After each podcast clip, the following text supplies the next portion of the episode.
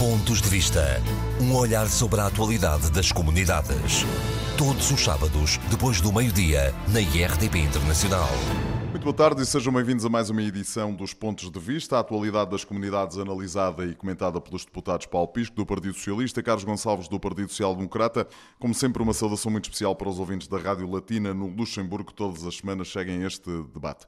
Hoje, por dificuldades de agenda, não teremos o habitual confronto de ideias. Começamos com o Carlos Gonçalves e pela situação na Venezuela, continua na ordem do dia. Carlos, em boa verdade, aquilo que se sabe é que houve uma tentativa de golpe de Estado por parte do uh, presidente autonomeado, Juan Guaidó, que foi, enfim, não digo esmagado, mas, enfim, o regime e o senhor Maduro acabaram por deixar tudo praticamente na mesma. Já se fala de uma espécie espécie de eh, golpe mediático para hum, que Guaidó né, desse prova né, de vida.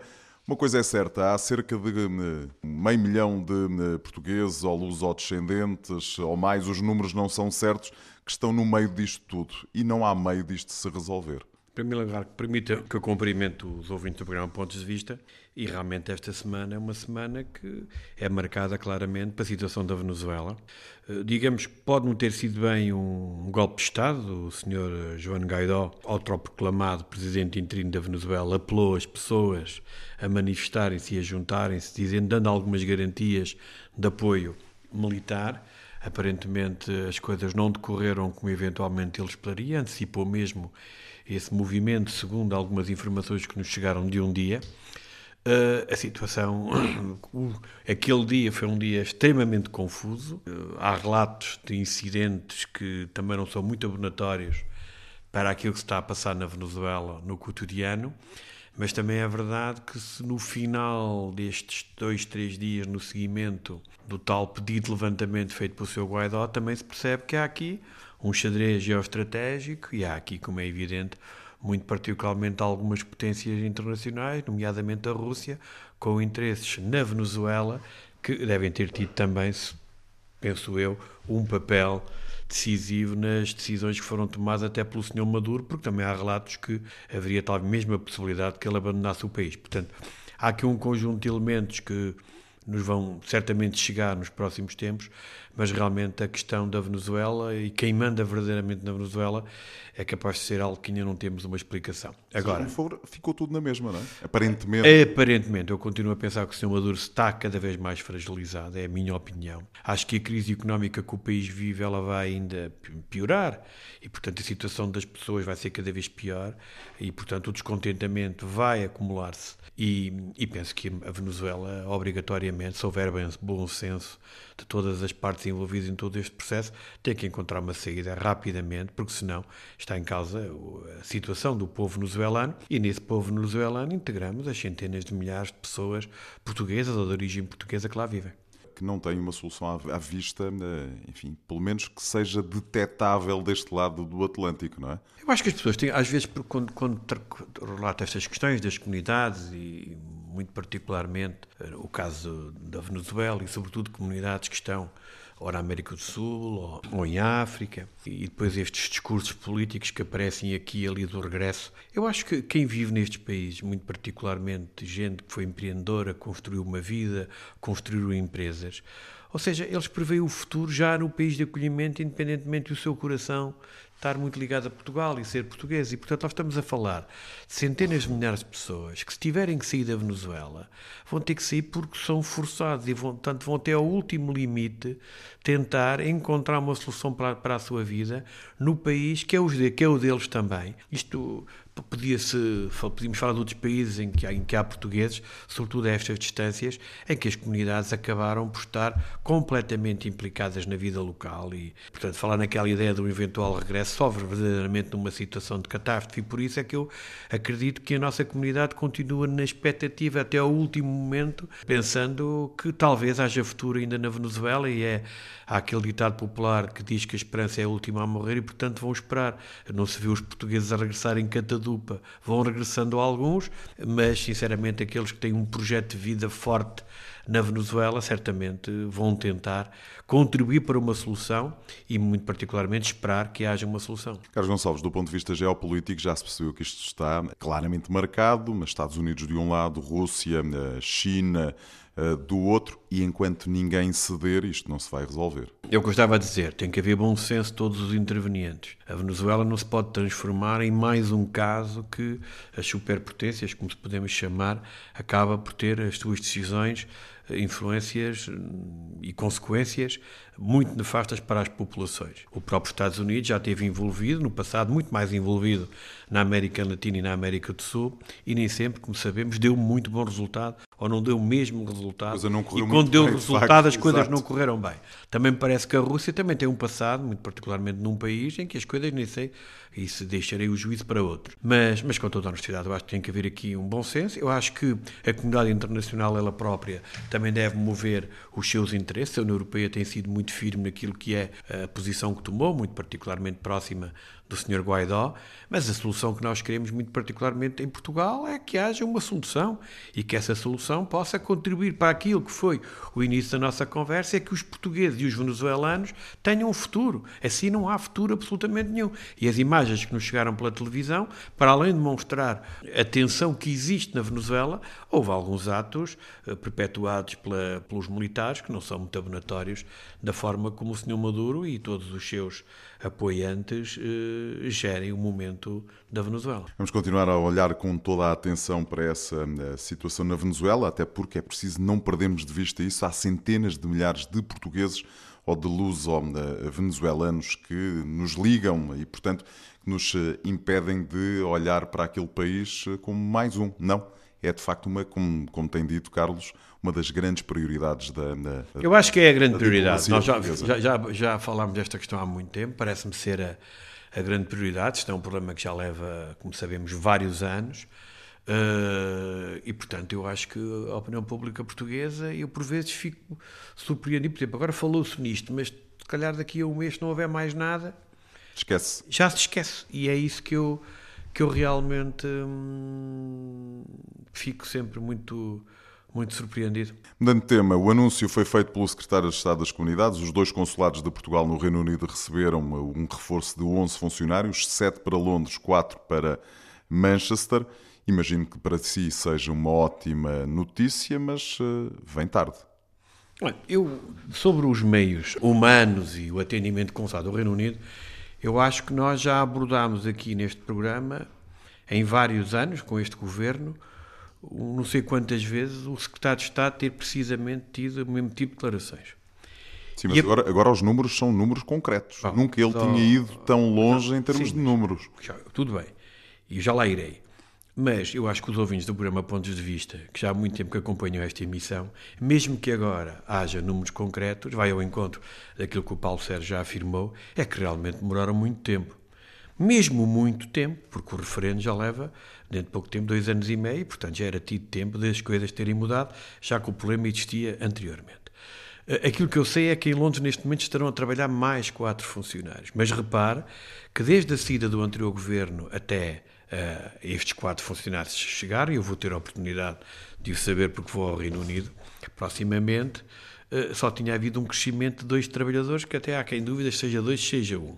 E, portanto, façam uma situação tão excepcional como aquela conhecemos no Reino Unido, o governo português já há muito que devia ter tomado posição e que não tomou.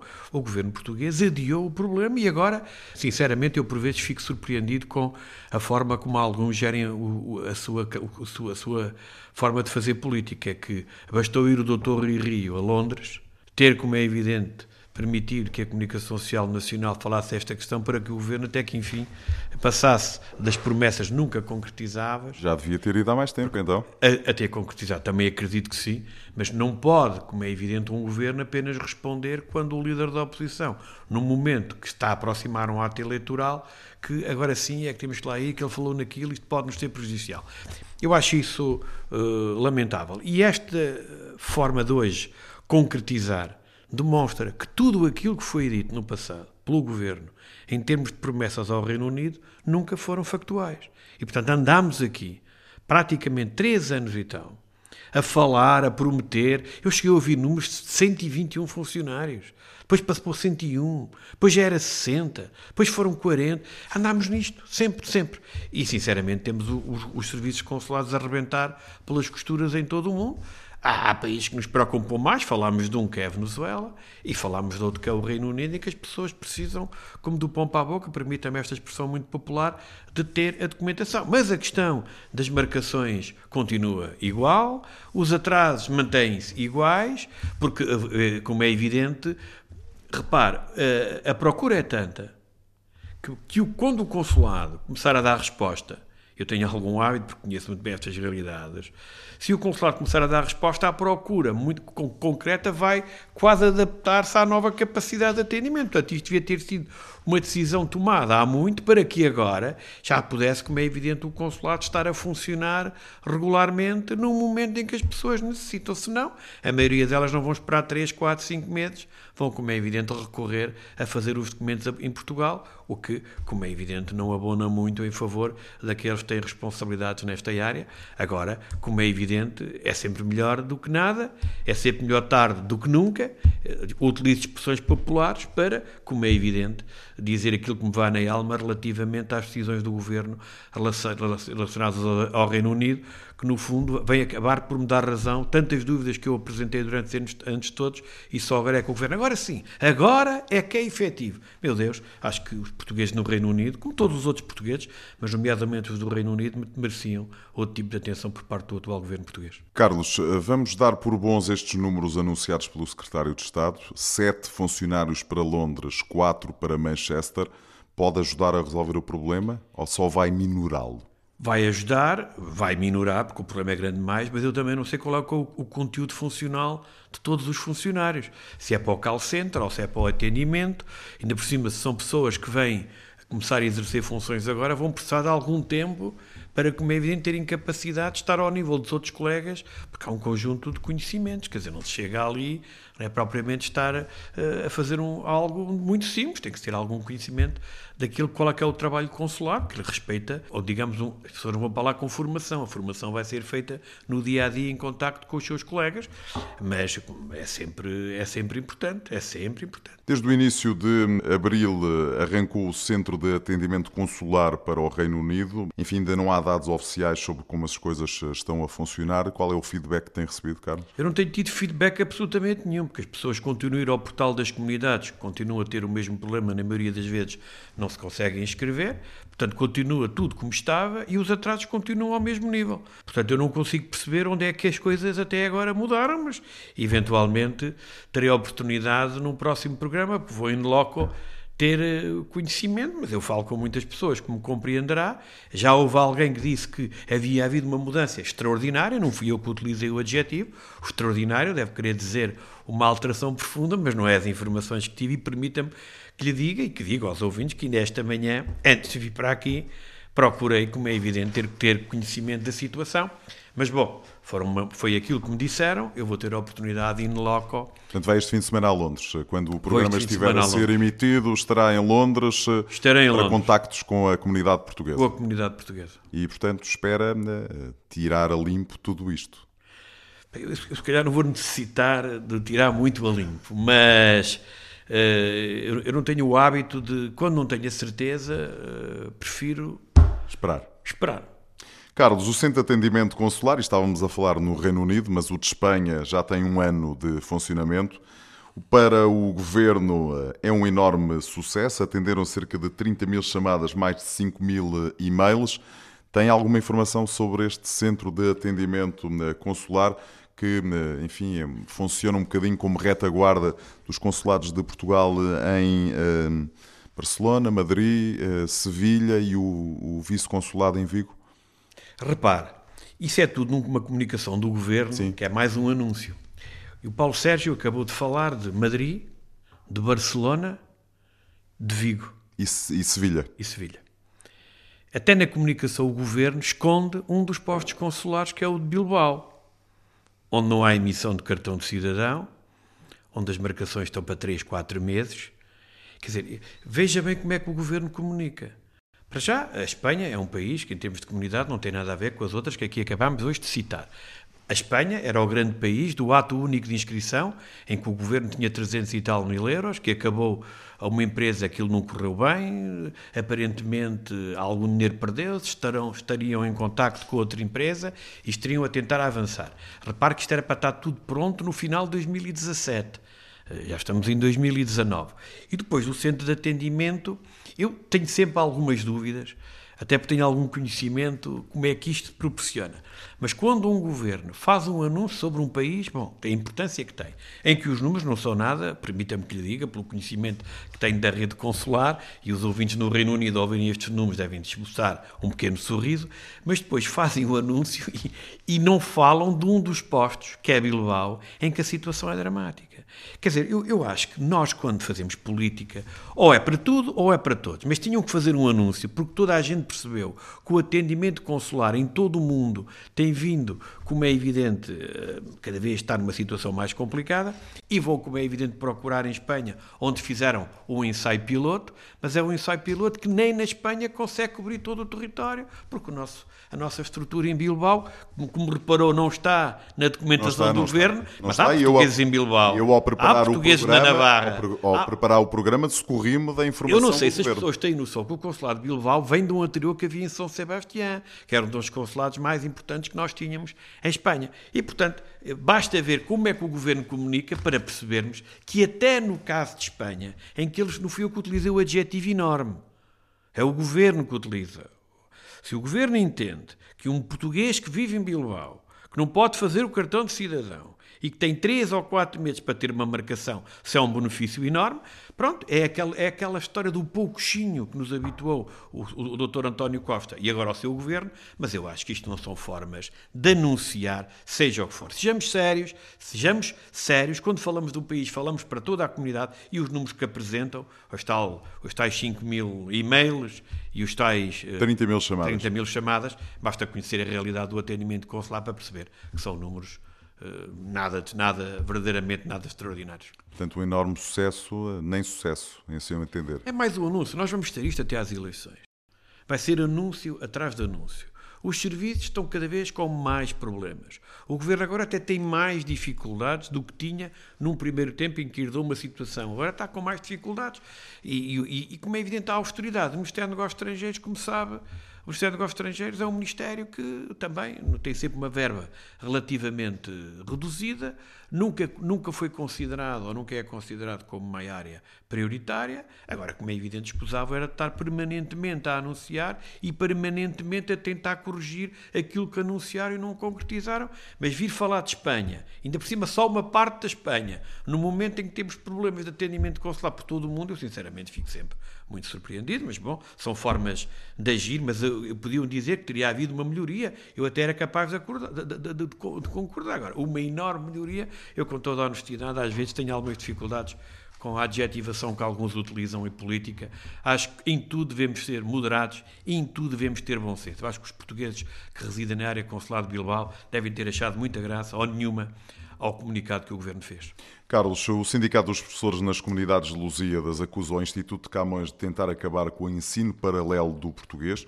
Tudo por causa da forma como as inscrições estão a ser feitas. A plataforma na internet devia estar a funcionar desde fevereiro, só arrancou em março, com dificuldades. Acusa o processo de ser hum, muito moroso. Diz o sindicato de, hum, que o Instituto Camões transformou os professores em mendigos de inscrições e que eh, tudo é diferente eh, quando os alunos são estrangeiros que têm um tratamento preferencial. Fazem sentido estas acusações, em seu entender, por aquilo que, que apurou?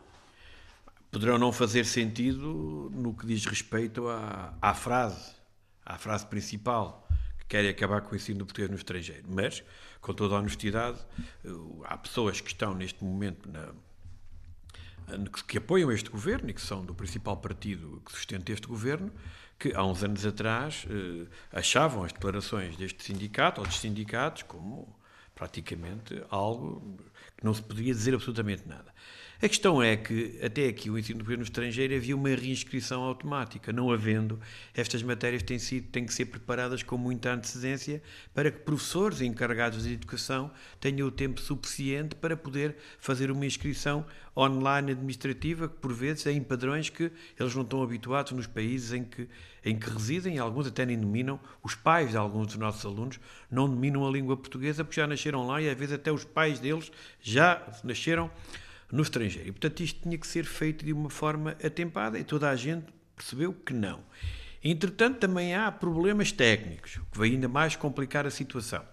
E, como é evidente, há aqui uma, um tratamento diferenciado em relação aos alunos estrangeiros, que não, não necessitam, aparentemente, em alguns países, desse tipo de reinscrição, mas é uma matéria complicada porque podemos ainda perder mais alunos. E repara, aquela ideia extraordinária que eu ouvi, uh, ah, vamos agora há muito mais alunos, o ensino do português.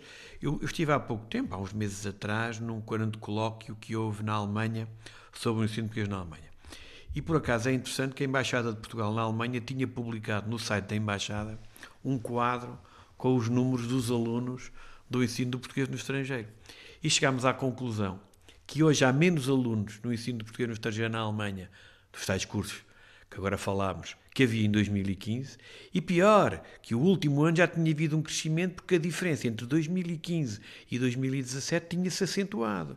E, portanto, aquela ideia que nos fizeram todos crer, que agora é que é, agora é que o ensino do português no estrangeiro vai ter, como é evidente, vai ter, como é evidente, um desenvolvimento notável. Infelizmente não aconteceu porque não há crescimento. A rede não cresceu, a rede não se conseguiu ainda adaptar à realidade da nossa comunidade portuguesa na sua instalação geográfica e na procura que existe neste momento. E os únicos momentos que o governo tem neste momento para falar do ensino português no estrangeiro é os momentos das entregas de diplomas que foi uma decisão do anterior Estado de Estado José Cesário, a, a, introdução da tal certificação das aprendizagens, tão criticada na altura, e que agora aqueles que os criticaram é o único momento que têm para falar do ensino do português no estrangeiro. Se não vejamos, nós temos um presente do Instituto de Camões. Não? Quantas vezes é que ouvir o Sr. Presidente do Instituto de Camões fazer, tecer considerações, apontar algo relativamente ao ensino do português no estrangeiro?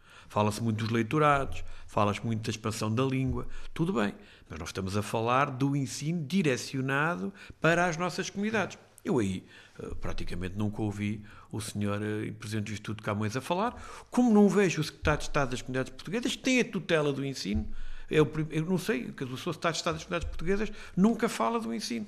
Eh, não sei, é um tema que ele tem a tutela, mas que aparentemente não fala. Gostava de saber. Será que delegou tudo no Presidente do Instituto Camões? Será? Não percebo. Quer dizer, e esta área do ensino do português no estrangeiro tem andado a ser o parente pobre daquilo que é uma governação virada para as comunidades portuguesas, porque o ensino do português no estrangeiro não teve qualquer tipo de investimento e não há uma única medida que nos permita hoje dizer, olha, este atual governo o governo, com o ministro dos Negócios Estrangeiros, Augusto Santos Silva, sob o ensino do português, fez isto. Ah, fez uma coisa, foi a plataforma de estudo à distância, mas foi um acordo com uma empresa privada e que, no fundo, qualquer cidadão pode, pode obter, porque é a Porta Editora que tem o, o, o a, a plataforma. É a única coisa, e praticamente para um governo de esquerda realmente é algo que me surpreende, mas já foi assim no passado, porque o anterior governo socialista, em que o Estado de Estado era António Braga, também tinha feito um acordo com a Porto Editora. E, portanto, quando falamos do ensino do português no estrangeiro, não digo,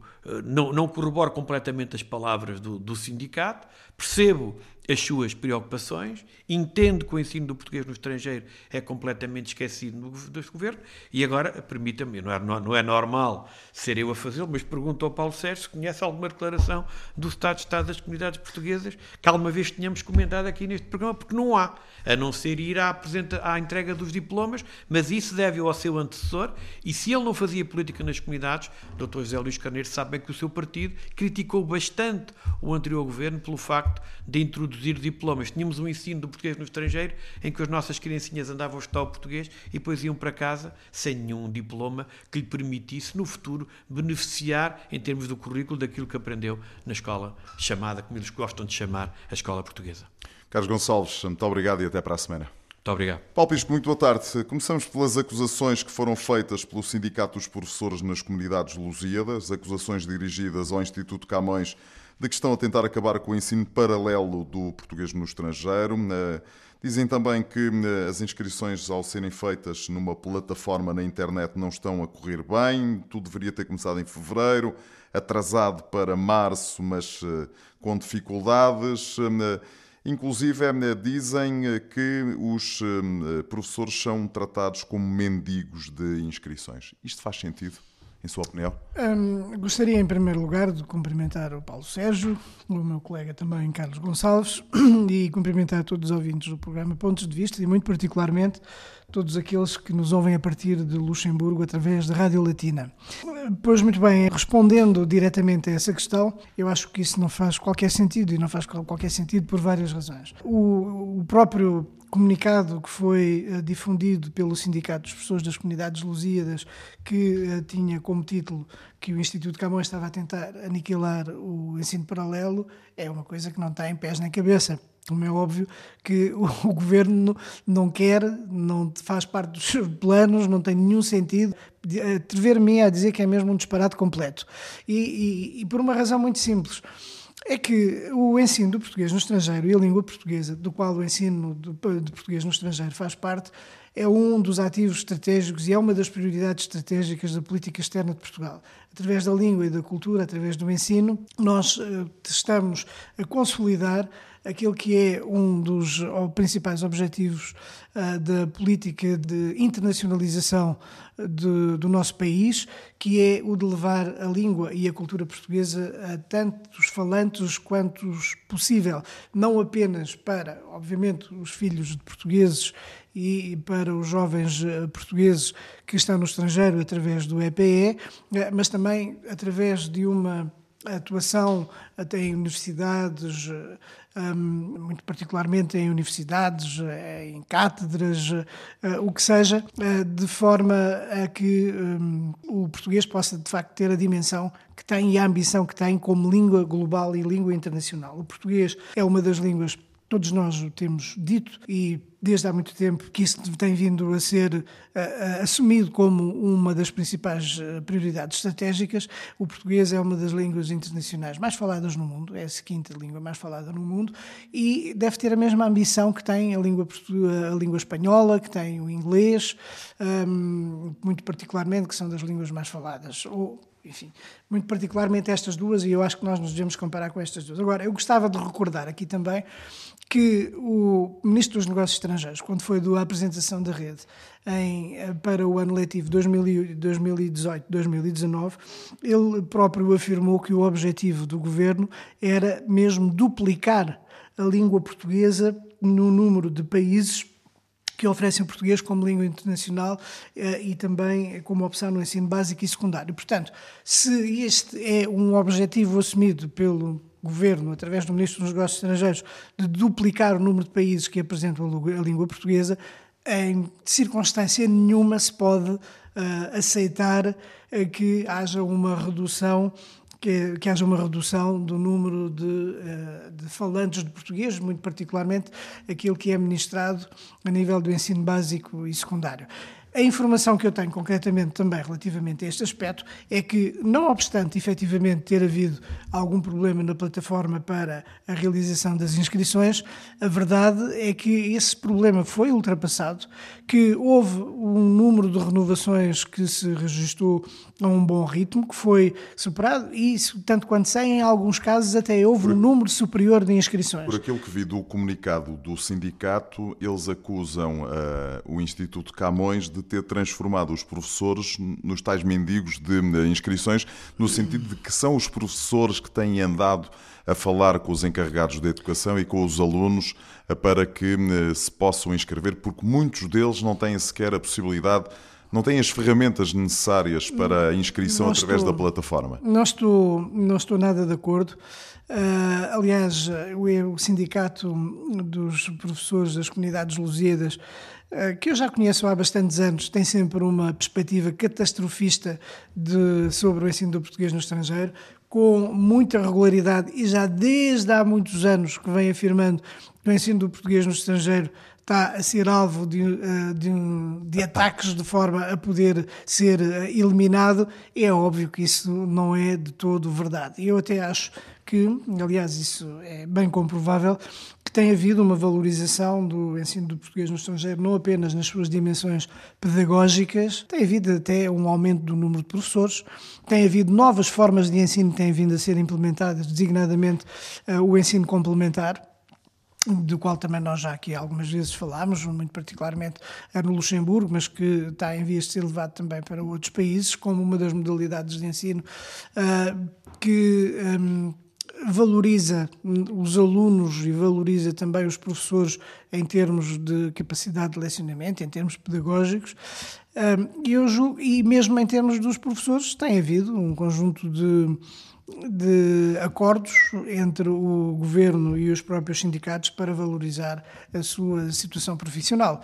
Portanto, eu não subscrevo de todo, acho que é um exagero, que acho que é completamente. Uh, passa completamente ao lado daquilo que tem sido a política do governo e que é e aquilo que é a orientação estratégica para o ensino do português no estrangeiro como língua global que nós todos pretendemos que possa vir a ser afirmada. É uma língua que é falada em todos os continentes, é uma língua que é falada em imensas organizações internacionais a nível regional e uh, aquilo que nós pretendemos, aquilo que o governo pretende, como é óbvio, como eu acho que deve ser aquilo que pretendem todos os governos, é que ela tenha essa capacidade de afirmação cada vez maior. E isso passa por uma valorização sempre do ensino do português no estrangeiro, a nível do ensino básico e secundário, a nível do ensino do português no estrangeiro, a nível de todo o tipo de modalidades de ensino. Aliás, o próprio consórcio que está em curso para o conhecimento mais aprofundado da língua portuguesa é ensinada no âmbito do ensino do português no estrangeiro, que está a ser conduzido por várias universidades portuguesas e estrangeiras em vários países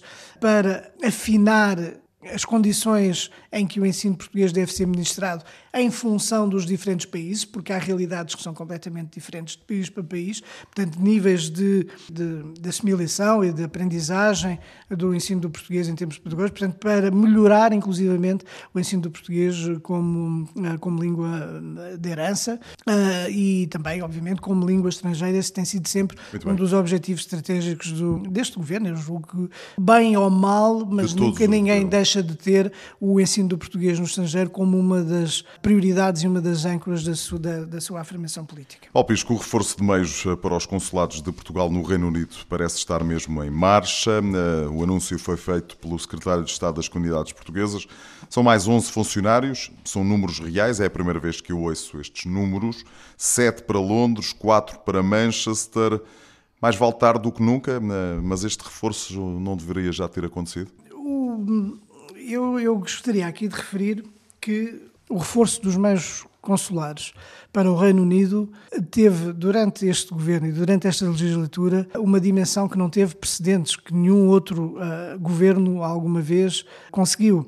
Portanto, o governo atual, ainda por cima, com, devido às circunstâncias que têm a ver com o Brexit, tem vindo sucessivamente a reforçar os meios. É claro que a realidade inglesa é uma realidade complexa. Todos nós sabemos das dificuldades que existem relativamente ao facto de termos, um, por um lado, uma comunidade muito diversificada, mas também comunidades de origem, por exemplo, asiática, que e processos também, uh, por vezes, mais complexos uh, de tratamento. Há problemas, tem havido alguns problemas específicos que, que, o Governo tem vindo a tentar dar uma solução.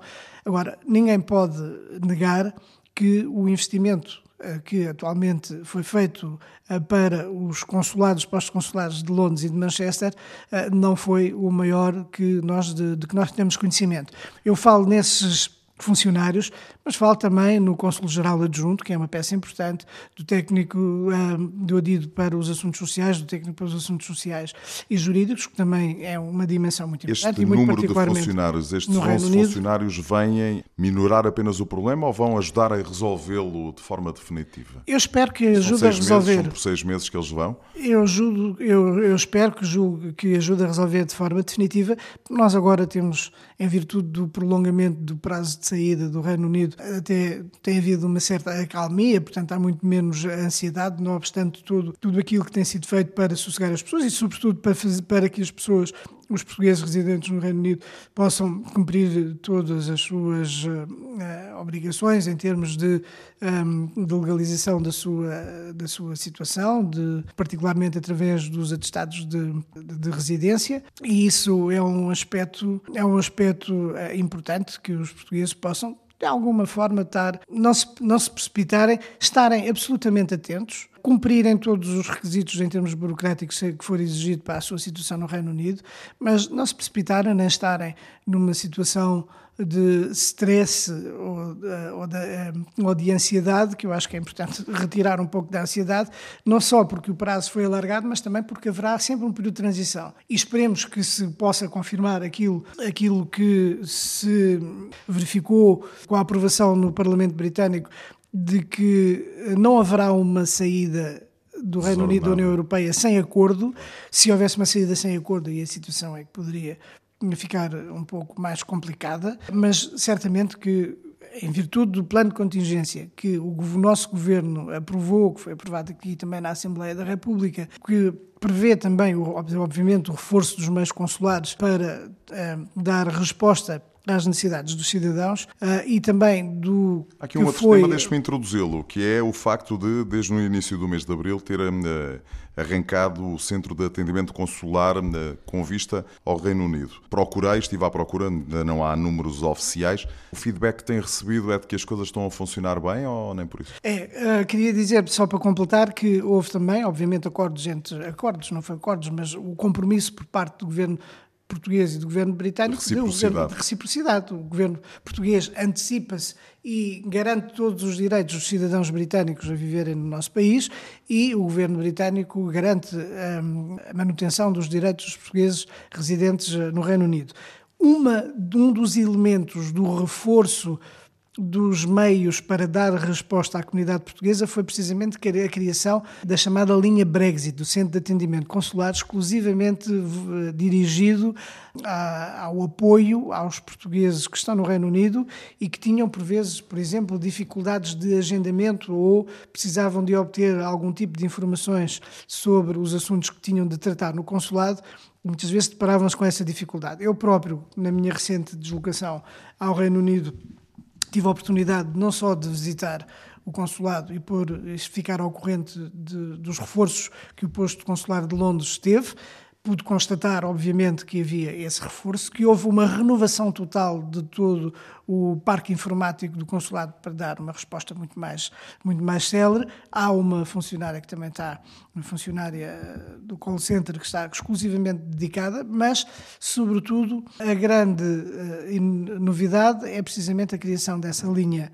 da linha Brexit, através de um centro de um atendimento consular que tem um conjunto de funcionários, eu creio que são oito, em Portugal e que dão eh, resposta a, aos pedidos dos cidadãos portugueses residentes no Reino Unido. A situação está a ser acompanhada uh, e, e prevê-se melhorias. Eu pude, inclusivamente, e isto foi um teste uh, que foi muito importante para mim ter, ter sido realizado, numa das visitas que fiz, empresários uh, de, da comunidade portuguesa, designadamente a uma empresa de trabalho uh, temporário, a Netos Agency, portanto, que é de um português, porque, com quem eu tive a oportunidade de falar sobre o contexto do Brexit, de forma que isso tem afetado a nossa comunidade. Por exemplo, ele, ele disse-me que o que eu acho muito curioso que há muito, infinitamente menos cidadãos portugueses e de origem europeia, eh, eh, portanto da União Europeia, a procurar esse centro de emprego temporário e em contrapartida há muito mais cidadãos latino-americanos e brasileiros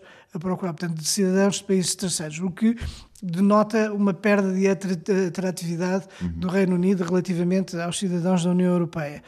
Mas, sobretudo, ele disse: Bom, eh, de facto, nós temos aqui um problema porque precisava de esclarecer um conjunto de questões relacionados com cidadãos portugueses que precisavam de informações do, do, consulado e têm tido dificuldades, nem por e-mail, nem por telefone, e portanto eu propus-lhe que experimentasse ligar para a nova linha Brexit para ver qual era a resposta. A Eu próprio não sabia e a coisa funcionou impecavelmente. Em menos de 30 segundos estava a ser atendido, foram respondidas todas as questões que ele colocou sobre aqueles cidadãos que precisavam de informações para tratar de atos consulares, e isso foi a melhor prova. Posteriormente, em outros contactos com outras pessoas, voltaram também a dizer-me que finalmente tinham conseguido fazer os Muito agendamentos. Bem. Mas deixe-me só dizer, porque, porque eu tenho algumas informações Sim. sobre aquilo, porque disse que não havia informações, eu posso lhe dar algumas informações relativamente eu não àquilo que aconteceu nos quatro primeiros dias de, da, linha, da linha Brexit. Brexit. E nesses quatro primeiros dias foram atendidas cerca de mil chamadas, portanto estamos a falar de Londres e de Manchester, embora Londres tenha praticamente 80% de, de, de, das chamadas, foram feitos perto de 500 agendamentos, portanto, nestes quatro, só nos primeiros quatro dias, e foram recebidos cerca de 750 e-mails, e foram, destes 750, cerca de 700 foram tratados. Portanto, então, isto é um resultado muito uh, concreto, objetivo e evidente, e que eu acho que esta linha pode ser considerada verdadeiramente um sucesso, e que decorre também de uma experiência que já tinha havido em Espanha, no Centro de Atendimento Consular exclusivamente dedicado para a Espanha, portanto, também com um centro em que funcionários recebem chamadas dos portugueses que residem em Espanha para resolver o mesmo tipo de problemas e no ano foram, foram atendidas perto de 30 mil chamadas, o que é de facto muito Já respondeu à questão que eu ia colocar de início, que tinha a ver exatamente com o Centro de Atendimento Consular de Espanha.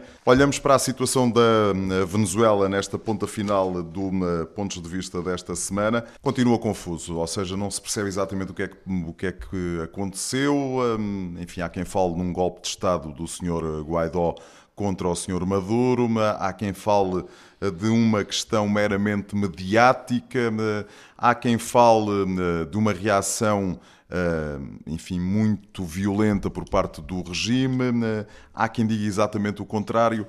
Paulo, temos lá centenas de milhares de compatriotas, de portugueses que vivem e trabalham e que resistem na Venezuela. Como é que olha para tudo isto? Que mensagem é que lhes pretende deixar? Até porque estamos a gravar este programa na quinta-feira à hora do almoço e o Paulo Pisco vai fazer uma intervenção no debate eh, quinzenal eh, no Parlamento exatamente sobre a Venezuela. Exatamente. A situação na Venezuela, obviamente, que neste momento continua a ser preocupante. Ela tem sido sempre preocupante em virtude de uma degradação acelerada e aparentemente irreversível das condições de vida dos, de, de, toda a população venezuelana e, obviamente, aquilo que nos interessa também a destacar é a situação em que se encontram os portugueses e luso-descendentes na Venezuela. E nos últimos dias houve um, mais um pico de tensão e de confrontos a, a pretexto um pouco do, do 1 de maio, que era quando inicialmente estavam previstas que se fizessem eh, As novas manifestações. manifestações por parte de, dos apoiantes do um, presidente interino autoproclamado Juan Guaidó. Acontece que houve uma antecipação desse tipo de protestos que tinha como objetivo uh, levar a que pudesse haver uma pressão suficiente para que o regime de Nicolás Maduro uh, pudesse cair. Isso, entretanto, não aconteceu, ou pelo menos ainda não aconteceu, mas houve de facto esses confrontos. Há notícias Portanto, hoje, eh, portanto, na, quinta-feira, a informação que havia era que havia notícias de cerca de 100 feridos e pelo menos dois mortos. Felizmente, e como o próprio senhor secretário de Estado das Comunidades teve a oportunidade de dizer... Os portugueses não estão envolvidos não há, nisso, não é? Não há uh, nenhum feridos nem vítimas portuguesas uh, a registar, portanto, que obviamente, que obviamente é, é uma, uma notícia positiva para nós, mas eu julgo que é importante que agora, nos próximos dias, portanto, que se vão seguir, eh, que um, estejamos todos muito atentos, porque houve, portanto, estes dias de manifestação, mas tanto o regime como a oposição marcaram uh, mais, manifestações. mais, manifestações. para os próximos dias. Portanto, eu julgo que está a viver um momento de grande tensão e um momento de confrontos na Venezuela. Acha que isto é o fim momento. do regime de, do Sr. Maduro? Eu quero acreditar que o regime não tem condições para continuar por muito mais tempo, porque repara, é absolutamente inacreditável que perante uma situação de degradação tão grande em termos humanitários, em termos de ruptura de alimentos, em, em termos de saúde pública, porque o nível de doenças uh, disparou completamente a todos os níveis. Uh, os hospitais não têm capacidade nenhuma de resposta, as pessoas acabam por morrer por falta de. de, de Uma aspirina, de, quase. De, dos medicamentos mais elementares para o tratamento de questões. As pessoas, a desnutrição e a pobreza atinge milhões de, de venezuelanos neste momento, mais de 90% dos, dos venezuelanos estão no limiar da pobreza. Os apagões elétricos, com tudo o que isso representa de dificuldades uh, para os hospitais, por exemplo, para a conservação dos alimentos, uh, corte, os cortes de água, etc. É uma situação absolutamente caótica.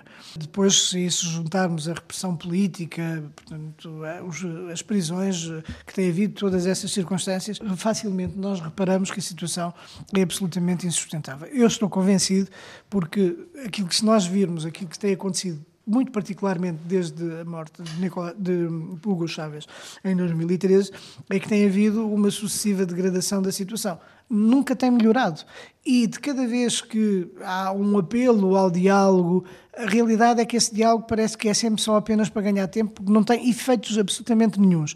Tem havido mais, cada vez mais, embora não nas altas patentes, deserções entre o campo militar, porque o, o, o destino do regime joga-se muito uh, no âmbito do meio isso militar. Isso é a chave do, é, do problema, tudo se Exatamente. isso, não é? Uh, mas a situação é absolutamente, uh, parece ser absolutamente irreversível, porque não, não consegue haver uma resolução. Quer dizer, a inflação está, é superior, perdeu-se-lhe a conta, está superior a um milhão, o salário mínimo um salário mínimo dá para uma caixa de ovos, para meio quilo de queijo. As pessoas sobrevivem. É, é impossível. As pessoas veem-se imagens, veem-se vídeos de pessoas que andam nas lixeiras, mas milhares de pessoas que têm que beber água que está contaminada, etc. E é claro que isto leva a situações sanitárias muito precárias e é óbvio que esta situação é absolutamente, é absolutamente insustentável. Eu acho que aquilo que seria de facto era que o regime percebesse que tem os seus dias contados, que não vale a pena continuar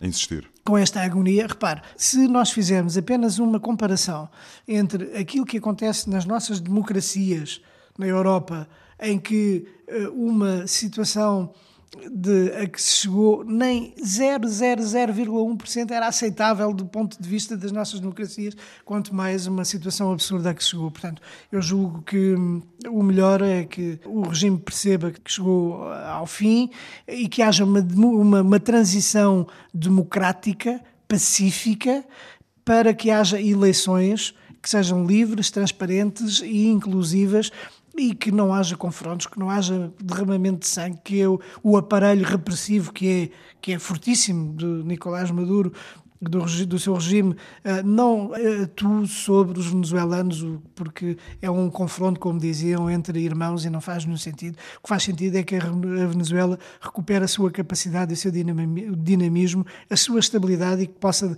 oferecer um futuro a todos os venezuelanos. Paulo Pisco, muito obrigado. O Pontos de Vista regressa na semana que vem. Obrigado a todos. Pontos de Vista. Um olhar sobre a atualidade das comunidades. Todos os sábados, depois do meio-dia, na IRTP Internacional.